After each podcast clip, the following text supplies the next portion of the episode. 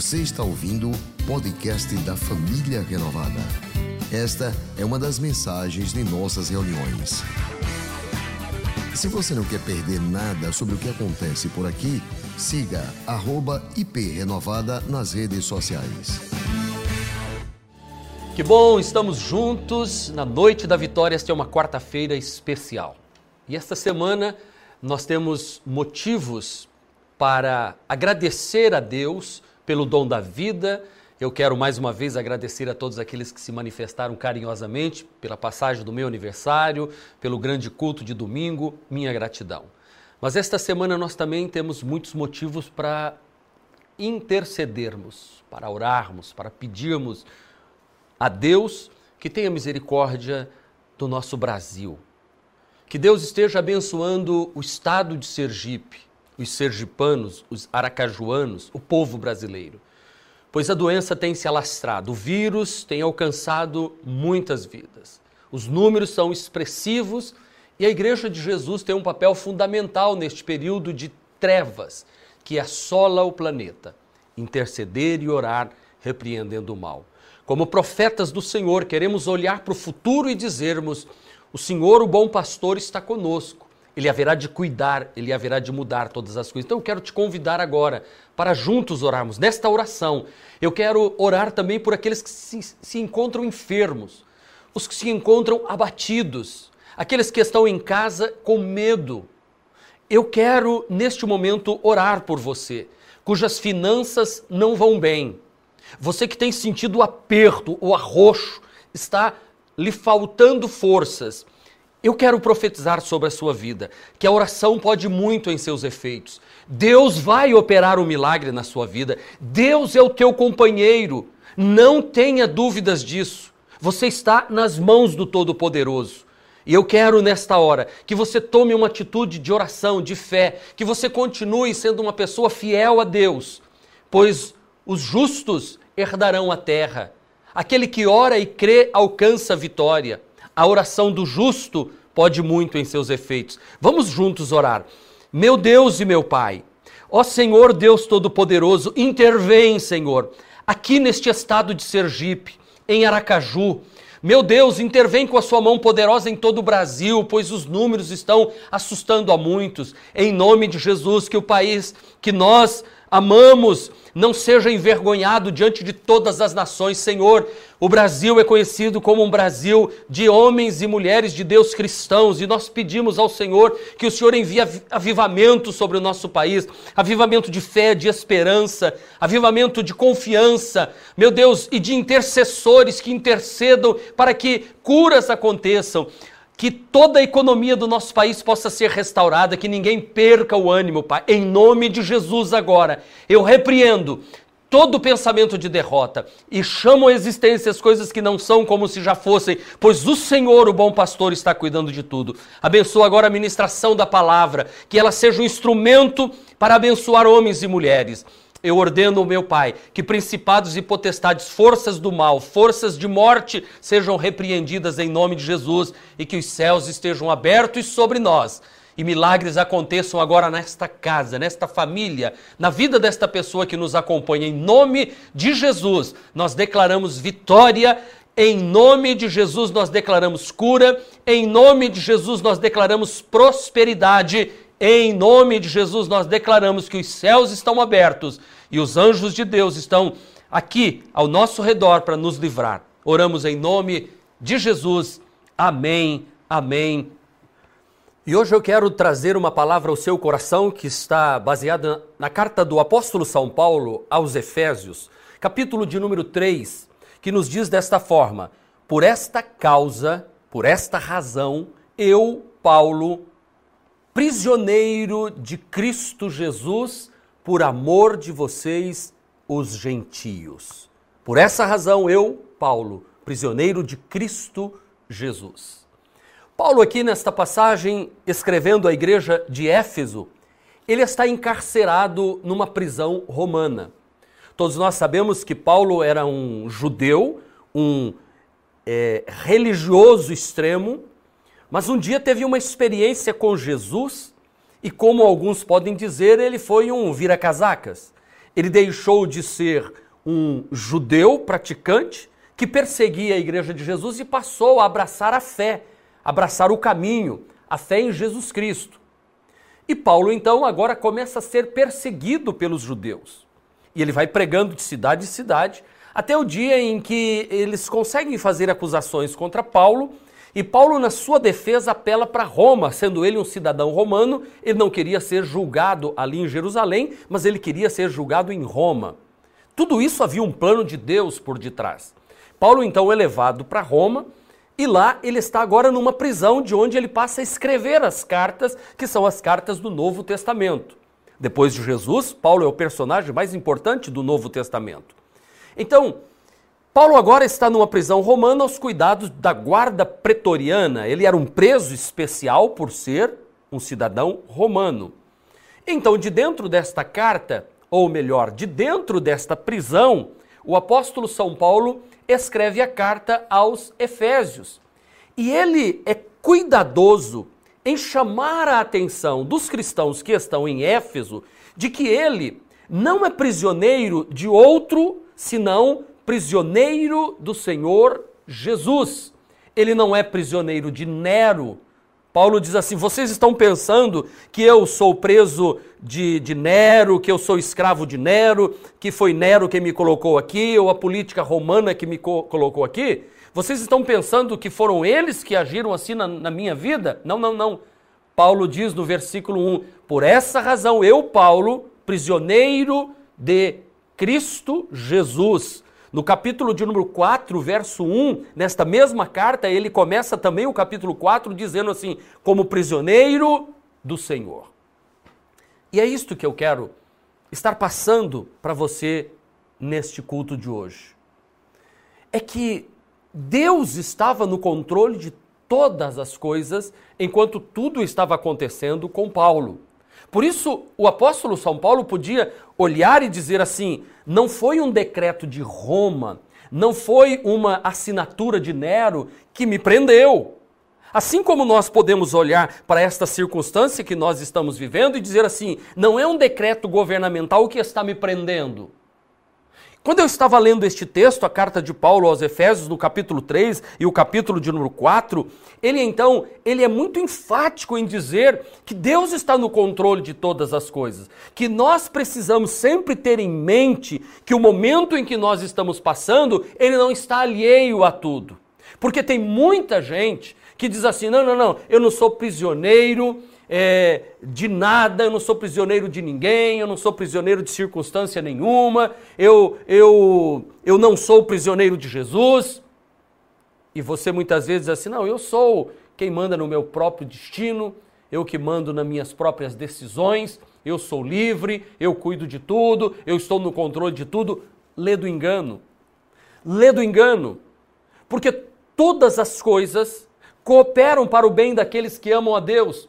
Então, se há um Deus que faz com que as coisas converjam em favor daqueles que o amam, este Deus tem que ter o controle. Este Deus tem que estar acima de todas as coisas.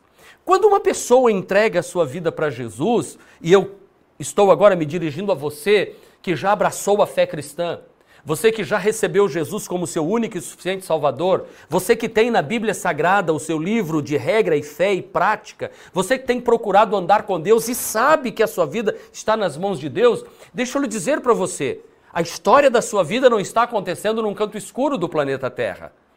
Você está debaixo da mão de Deus e isso eu quero trazer para o meu coração e para o seu coração uma segurança. Agora, se você é daquela pessoa que diz assim, eu sou uma pessoa que eu que tomo minhas decisões e não quero saber de nada. Mas você sabia que tem muitas pessoas que são presas do desânimo? Quando é que uma pessoa é presa do desânimo? O desânimo toma conta de alguém quando esta pessoa se sente desamparada das promessas de Deus. O desânimo é uma prisão muito grande, muito terrível. O desânimo é algo que Deus nunca vai te colocar lá. Você se coloca lá porque você se acha indigno do amor e das promessas de Deus para a sua vida. Quando a gente pensa que Deus se esqueceu de nós, e neste período é importante que você esteja trazendo à sua memória algo que possa lhe trazer esperança para o seu coração. É importantíssimo que você entenda o que eu estou falando. Deus não se esqueceu de você, não deixe que o desânimo se aproprie de você neste período de quarentena, neste período de distanciamento social. Paulo sabia que ele não podia desanimar na vida dele. Ele podia sim estar preso, mas não desanimado.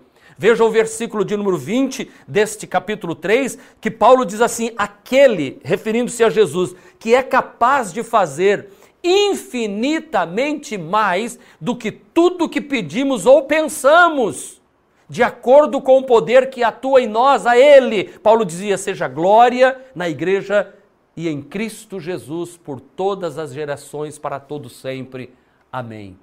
Então, este capítulo 3 do verso 20, aquele que é poderoso para fazer infinitamente mais do que pedimos ou pensamos. E é isso que nós temos que ter no coração. Não deixe o desânimo entrar na sua casa, não deixe o desânimo entrar no seu vocabulário, não deixe, ei, não deixe o desânimo tomar conta da sua mente, não deixe o desânimo te prender na cama, não deixe o desânimo fechar os horizontes diante de você, não seja prisioneiro do desânimo. Olha, Paulo está numa cadeia Paulo está sendo e vai ser julgado, passou muitos anos da sua vida preso, mas ele não permitiu que desânimo tomasse conta de você. E eu quero dizer para você, querido irmão, o desânimo é aquele que rouba de nós a capacidade de acreditar que os melhores dias estão vindo. E eu vejo muita gente que está desanimado.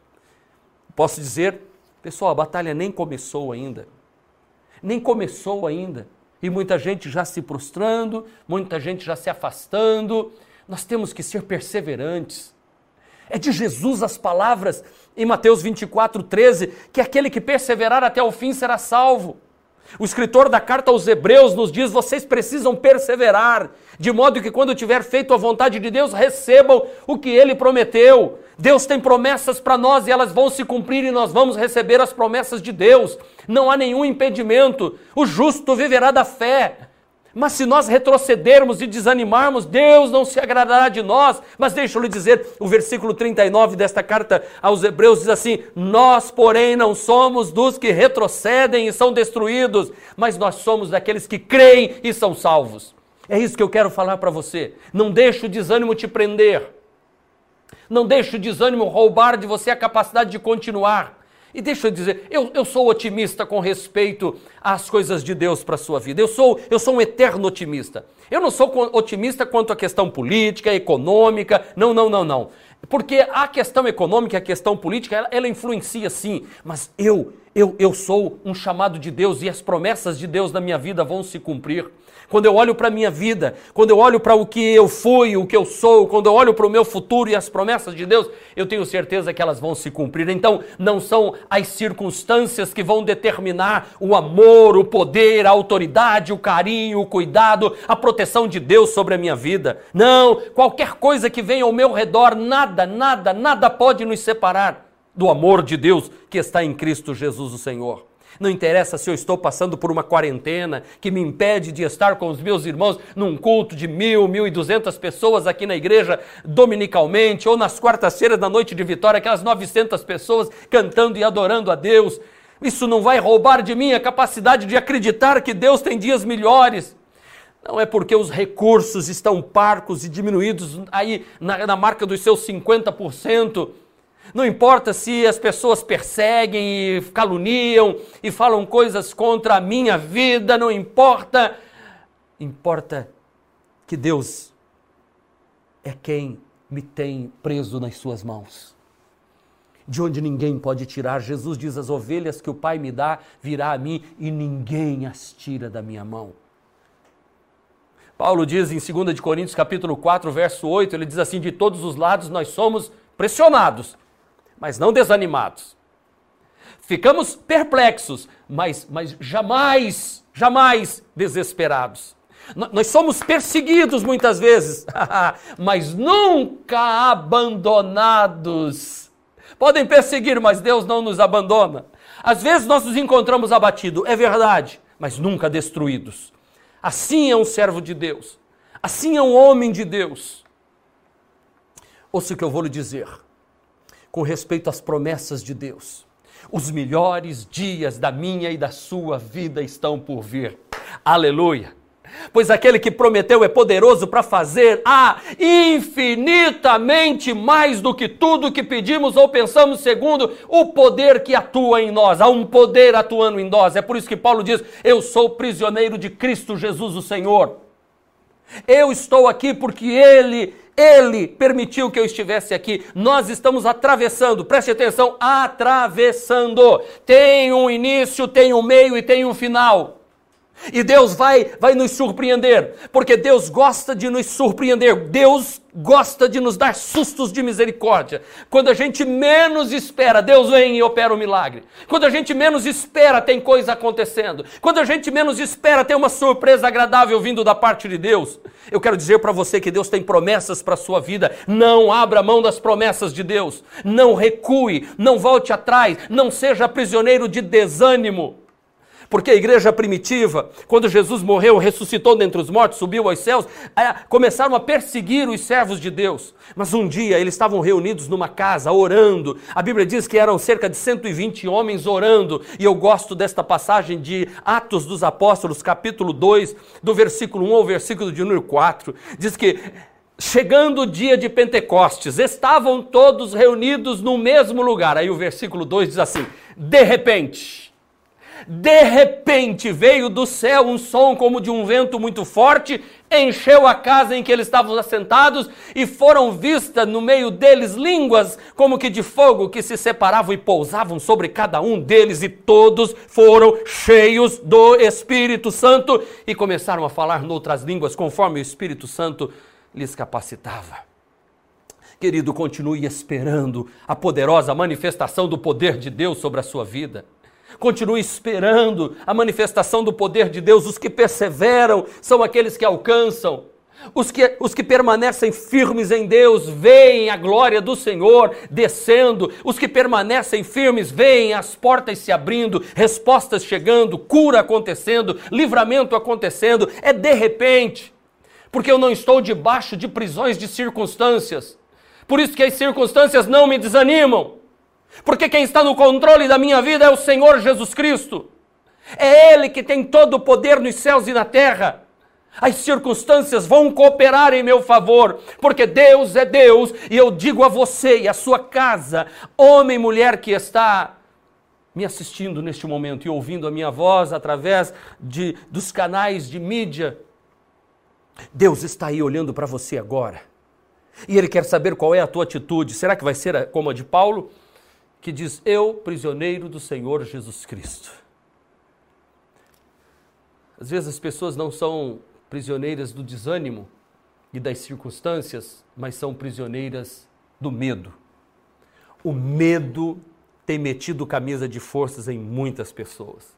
E nós estamos vendo o medo tomar conta de muito. Existem aqueles que têm medo de tudo e são os eternos pessimistas, que não se arriscam, tem medo de doença, tem medo das finanças, tem medo das circunstâncias que estão muitas vezes trabalhando é, desfavoravelmente a ele. Medo, medo, medo até da sombra, tem medo de si mesmo. Deus não quer que eu e você fiquemos presos pelo medo. Vocês lembram da história de Davi e Golias? Quando Saul estava com medo do Golias, porque o Golias era muito forte. Os soldados de Saul estavam com medo de Golias, porque Golias tinha 2,90 metros, e 90, quase 3 de altura. Mas quando Davi, um menino que confiava em Deus, vai diante do Golias, ele não teme o Golias. Ele não tem medo. Porque, como eu disse, o medo mete camisa de forças. O, o medo é como quem amarra o cadastro do sapato no outro não consegue andar. O medo imobiliza. Uma pessoa com medo não consegue nada. Lembram-se de Pedro quando olhou para o vento e, e, e para o mar bravio, teve medo e começou a afundar? Quem tem medo, afunda. Ei, ei, não tenha medo. Porque quando Davi vai lutar contra o Golias, 1 Samuel 17, 45, Davi diz assim para ele: Olha aqui, Golias, você vem contra mim com espadas, com lanças e com dardos, mas eu vou contra você em nome do Senhor dos exércitos o Deus de Israel, a quem você desafiou. O medo nos impede de ver que Deus está agindo por nós. Quer ver um outro povo com medo na Bíblia? Êxodo capítulo 14, verso 10, contra a história do povo de Israel, quando está saindo do Egito e agora eles estão diante do Mar Vermelho, e de repente alguém dá a notícia que Faraó está vindo atrás deles, e uma poeirinha levantou lá no final do arraial, e a notícia ruim vem correndo, correndo, até que chega perto de Moisés, e o povo vai correndo para Moisés, estão morrendo de medo de Faraó. Agora, espera um instantinho. O povo de Israel está com medo de Faraó? Quem é Faraó? Oh, o Todo-Poderoso do Egito. Ah, quem é o Egito? O Egito é a maior nação de toda a terra? Ah, sim, sim. Ah, você está falando daquele faraó que foi humilhado com as dez pragas que Deus enviou sobre o Egito? Ah, você está falando do Egito, aquele Egito que ficou arruinado depois das dez pragas que Deus enviou contra eles?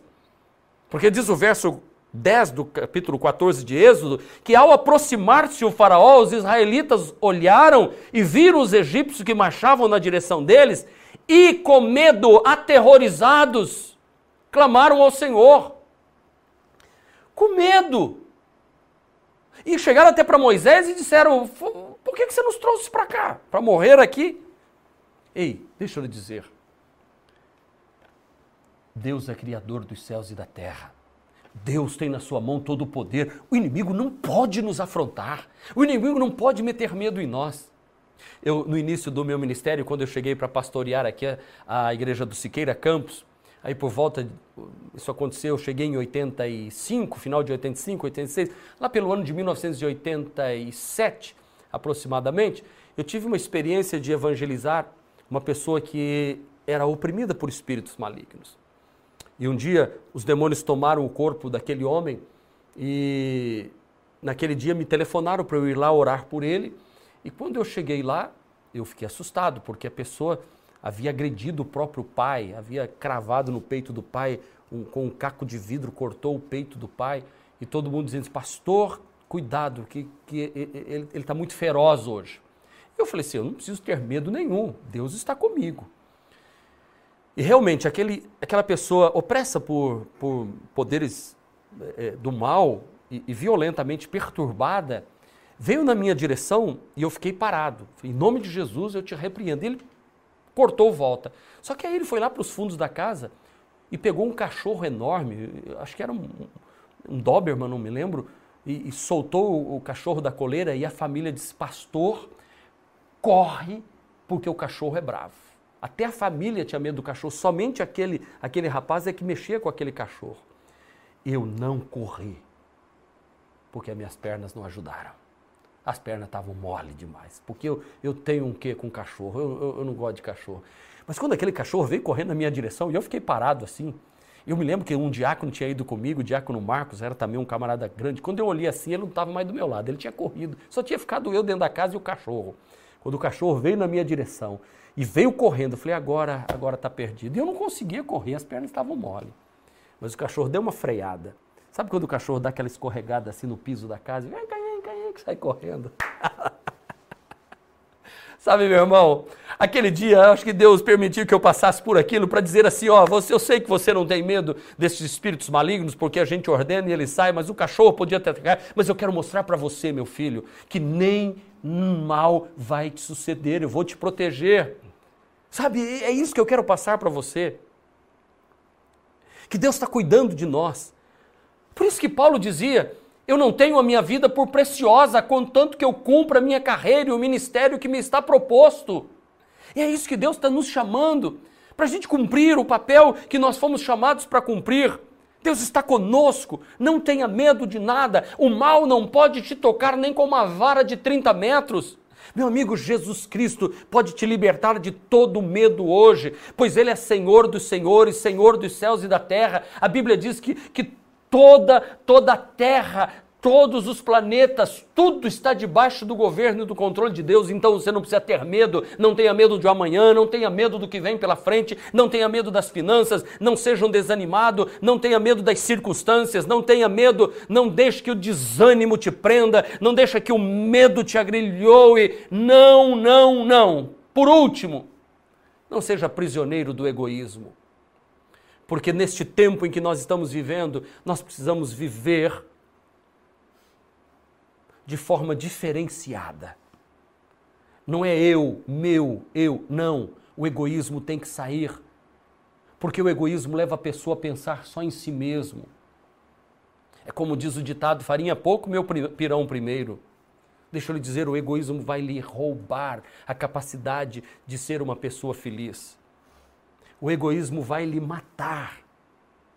Porque o que adianta você estar juntando, juntando coisas e não poder sair à rua com liberdade?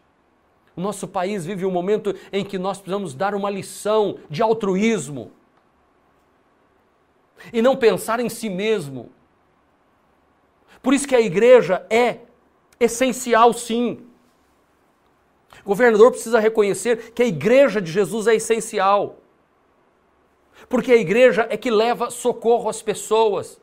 É a igreja que está próxima das pessoas. Nós não estamos advogando e, e, defendendo a tese porque estamos sendo egoístas, porque queremos que a igreja volte e todo o resto fique fechado. Não, não. É porque a igreja tem papel fundamental de altruísmo, de ajudar o necessitado, de socorrer o que está com a alma aflita de levar esperança aos que estão desesperançados. O Evangelho de Jesus é boa notícia para aquele que está cansado e sobrecarregado. A Igreja de Jesus é luz do mundo e sal da terra. E onde o sal é tirado, há podridão, onde a luz é tirada, há trevas. A igreja precisa continuar sim, ainda que venha lockdown, mas a igreja precisa continuar e o, o evangelho precisa sendo, continuar sendo pregado, porque a gente tem ouvido aqui a colar que tem, às vezes, é, pessoas que nem conhecem a Constituição e batem e querem parar as lives com quatro, cinco pessoas. Não, não. A igreja é direito. O artigo 5 da nossa Constituição diz isso: é direito de expressar a fé. E a igreja de Jesus, ela quer continuar justamente para socorrer aqueles que estão sofrendo. A gente tem feito tudo via mídia social, WhatsApp, tem tentado fazer tudo, mas até isso às vezes querem proibir. Deixa eu dizer, não seja prisioneiro do egoísmo. Porque o egoísta não vê a consequência dos seus atos, ele só pensa nas suas próprias gratificações, ele só pensa no que diz respeito a si próprio. Ele não sabe que está construindo uma cadeia ao redor de si mesmo que vai lhe roubar, vai lhe prender e vai lhe destruir e vai acabar com ele. O egoísta acaba sozinho. Que adianta a pessoa amelhar milhões de dinheiros desviados, mas depois não poder desfrutar, porque nem família tem mais. Pode perceber, todas as pessoas que são egoístas trazem tudo para si, mas ficam sozinhas. Não conseguem ter uma família. Todo homem que é egoísta e pensa só em si mesmo e não pensa na sua esposa, destrói sua família. O egoísta pensa assim: eu tenho o direito de ser feliz, eu tenho o direito de ter prazer, Toda mulher que é egoísta e pensa em si mesma, os filhos são jogados de lado. Porque não percebe o gosto amargo que, que, que lhe trará o futuro. Eu queria que todo, todo moço e toda moça colocasse na sua cabeça que você não pode ser egoísta e pensar no seu prazer e vai destruindo todos ao seu lado. Quando você vai se entregando aqui a colar a um e a outro, isso vai trazer uma conta. Não pense em você, por favor. Você que, você que vive na mentira, no roubo, no, no, no dolo, saiba que Deus um dia pedirá conta de todas as coisas. O egoísta não pensa em nada disso, ele só pensa nele, no prazer dele, no que ele está sentindo. Mas Deus diz: você precisa ter cuidado com o que você está fazendo. Aí a pessoa responde: Ah, mas Deus perdoa. Deus perdoa, mas não livra da consequência. A consequência vem. E há uma passagem na Bíblia que diz que nós temos que ter cuidado para não entregarmos aos nossos prazeres, porque se continuarmos a pecar deliberadamente, depois de recebermos o conhecimento da verdade, já não resta sacrifício pelo pecado, mas tão somente uma terrível expectativa de juízo e de fogo intenso que consumirá os inimigos de Deus. Eu quero dizer para você, meu querido irmão, não permita em pensar, em pensar só em si mesmo com relação ao pecado. Não permita pensar só em você com relação aos recursos financeiros. Não permita pensar só em você quando diz respeito à felicidade. Um dia um homem chegou para mim e falou assim: Ah, pastor, estou abandonando minha esposa e meu filho, meus filhos, eu vou viver com uma outra pessoa porque eu tenho o direito de ser feliz. Eu olhei bem nos olhos dele e digo assim: A que preço você está buscando o direito de ser feliz? Você está buscando o direito de ser feliz destruindo a vida da sua esposa, buscando o direito de ser feliz destruindo o futuro de seus filhos. Tudo por causa de um egoísmo que você quer? O egoísmo é algo que a pessoa pensa que está trazendo bem para si, porque está pensando só em si mesma, mas na verdade ela está trazendo mal. O altruísta, aquele que ajuda e procura pensar nos outros, alguém pode dizer: puxa, é tão bolo, tá, bobo, está pensando nos outros, está ajudando os outros, está fazendo os outros. Este está ganhando, este está acumulando, este está acumulando felicidade, ele terá família, ele terá pessoas, as pessoas ao redor dele. Não seja preso do egoísmo. Não pense só em você. Quando se, quando se fala de egoísmo, é, é, é burrice ser egoísta. Porque quanto mais você quer para si, menos você tem para si. Aí diz que certa vez, um senhor ia por uma estrada escura e furou o pneu do carro dele. Ele então parou para trocar o pneu, ele desatarrachou ah, as quatro parafusos da roda e colocou assim dentro da calota do carro mas de repente passou um carro correndo, bateu no cantinho da calota e os quatro parafusos voaram. No escuro ele não conseguia achar, e ele ali pensando: o que, que eu vou fazer? Eu preciso de um telefone para alguém me socorrer aqui. Quando ele olhou do lado assim, viu um camarada em cima de, um, de, uma, de um muro, assim, com as duas mãos assim, olhando para ele o tempo todo. Rapaz, op, tudo bom? Tudo bom? Você está aí olhando? Estou olhando, senhor, desde a hora que o senhor começou. Você viu, rapaz, passou um carro correndo aqui e os quatro parafusos da roda voaram e eu não sei o que fazer agora. Você não teria um telefone aí para que eu possa entrar e telefonar para alguém para vir me socorrer aqui? E o rapaz em cima do muro assim. Tem não, senhor. Ah, rapaz, quem vai poder me ajudar? Aí o rapaz em cima do muro olhando para ele com aquela cara assim, falou assim: por que, que o senhor não tira das outras três rodas que tem quatro parafusos em cada, um de cada um, e põe então nesta roda que não tem nenhum. Aí o senhor fica com três, três, três e três. Rapaz, mas como é que eu não pensei nisso antes? Pois é. Aí o camarada foi lá na roda da frente, tirou um parafuso, colocou aqui, foi na de trás, tirou um parafuso, foi na outra, tirou outro parafuso e colocou, então ficou com três parafusos em cada roda e ele podia seguir. Ele trocou, limpou a mão e o cara em cima do muro assim olhando. Aí ele disse assim: Olha, muito obrigado, mas não se incomoda eu fazer uma pergunta? Ele disse: Não, pode fazer. O que, que é aí mesmo onde você está aí? Ele falou: Aqui é um manicômio, aqui só tem os doidos como eu aqui. Rapaz, e você me deu uma ideia desse? Ele falou assim: ah, Eu posso ser doido, mas burro eu não sou, não. Você entendeu? As pessoas muitas vezes estão agindo como, como idiotas, tolas, buscando as coisas só para si, quando na verdade elas deviam ajudar os outros. Quem vive errando e falhando no pecado está construindo cadeias para si mesmo. Eu quero chegar ao final desta mensagem, lembrando do que Paulo falou: eu sou prisioneiro de Cristo Jesus sou prisioneiro de Jesus. Paulo diz: Eu sou preso de Cristo. Ele está dizendo: Eu abracei a causa do Evangelho. Eu sei que Paulo teve uma história linda e ele deu a sua própria vida por causa do Evangelho. E eu faço uma pergunta para você agora: será que você está preso a Cristo Jesus? Que você está preso à causa de Cristo Jesus? Quem ama Jesus ama a sua causa.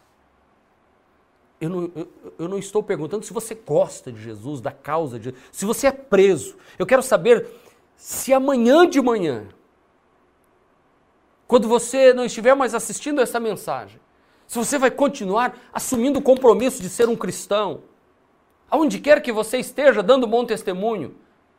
Porque, deixa eu lhe dizer, se você não tem coragem de se envolver, se você não tem coragem de se comprometer, então não diga que você ama Jesus, porque isso é uma mentira.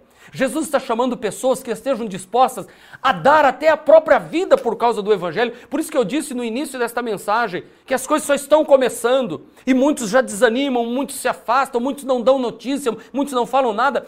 Nós precisamos demonstrar agora, desde o início Há mais de 60 dias atrás eu já venho pregando que agora é hora dos fiéis demonstrarem que verdadeiramente amam Jesus. Agora é hora de continuar orando, pregando, confiando, porque dizer que confia quando a igreja está lotada, está cheia, todo mundo cantando e alegria, alegria, bate-bate, bateria e todo mundo vai. Isso é fácil. Agora, na hora que está distante, diz assim: não importa o que esteja acontecendo, eu não sou preso de quarentena, eu não sou preso de um vírus, eu não tenho medo de nada disso. O meu Senhor continua sendo o Senhor Jesus Cristo e eu continuo servindo a Ele de todo o meu coração. Por porque eu não sou, eu não sou preso de circunstância, eu não sou preso de medo, eu não sou preso do egoísmo, eu estou preso, atado, agrilhoado ao Senhor Jesus Cristo.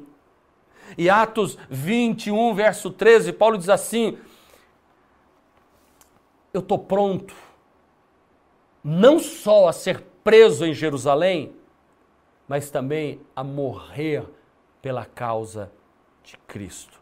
Porque Atos 21, ele está lá na casa de um, de um evangelista chamado Filipe, que tem filhas profetisas, e um dia chegou um profeta lá chamado Ágabo, e esse Ágabo foi ao encontro de Paulo e pegou o cinto dele, amarrou as próprias mãos e disse, e disse cheio do Espírito Santo: Desta maneira os judeus amarrarão o dono deste cinto em Jerusalém e os entregarão nas mãos do gentio. Quando Lucas e os outros que estavam Paulo ouviram isso, eles tentaram dizendo: Paulo não vai para Jerusalém, não vá para lá não você vai ser preso lá, Deus está falando. Talvez muitos de nós disséssemos assim: não, não, não, Deus falou, eu não vou não. Aí Paulo olhou para eles e dizia assim: por que vocês estão constrangendo o meu coração? Saibam que eu estou pronto não apenas para ser amarrado, mas também para morrer em Jerusalém por causa do nome de Jesus. Uau! Uau! Saibam que eu não estou pronto só para passar por uma quarentena e ficar em casa firme com Jesus, não. Eu estou pronto a morrer por causa de Jesus. E Lucas escreve dizendo: Como não podemos dissuadi-lo, dissemos o seguinte: Seja feita a vontade do Senhor. Aleluia! Seja feita a vontade do Senhor. Meus irmãos, Deus está nos chamando para vivermos desta forma. Deus está nos chamando para avançar e confiarmos de que o melhor de Deus está por vir na nossa vida. Deus tem promessas infinitas para nós. Deus quer olhar para nós e ver que nós verdadeiramente somos prisioneiros dele e não das circunstâncias. E você que está me assistindo, você agora, meu irmão, minha irmã, não diga que você é prisioneiro de Jesus se você não mantém sua vida em fidelidade. Não diga que você está pronto, ah, estou pronto até a morrer por Cristo, se você não tem coragem de ser um dizimista, um ofertante, de se envolver na obra de Deus, de servir a Deus à distância, de orar três vezes ao dia, de ler a Bíblia em casa, de ler bons livros, de, de, de participar, sabe, evangelizando, de ser um evangelista neste tempo. É tempo da gente estar se enchendo da palavra de Deus, de crescendo. Esse é um tempo, nós não estamos de férias. Não, a igreja não está de férias. Esse é o tempo que nós temos que aproveitar para a igreja sair de tudo isso mais fortalecida porque nós amamos a casa do Senhor. Sabe, não é só vir à igreja cantar, chorar hipocritamente, mas depois quando vem uma lutinha diz, ah, é, é, tá desanimado. Não, não. Conta-se a história de Charles Finney, que foi um dos grandes avivalistas, que pregava a palavra de Deus numa unção poderosa. Um dia ele estava na cama enfermo, já, já idoso, e, e não conseguia andar, mas ele ouviu o cântico que estava começando o culto ali na igreja próxima. E dizem que ele se rolou na cama conseguiu calçar o sapato e foi caminhando, enrolado numa, numa, numa coberta, porque o frio e ele estava com febre. E, e quando viram Finney já estava entrando na igreja e disseram: O que, que você está fazendo aqui? Você tem que estar na cama. Ele disse: Como é que eu posso ficar lá ouvindo que a igreja está se reunindo para adorar o meu Deus? Como é que eu posso ficar em casa? Eu vou nem que seja me arrastando.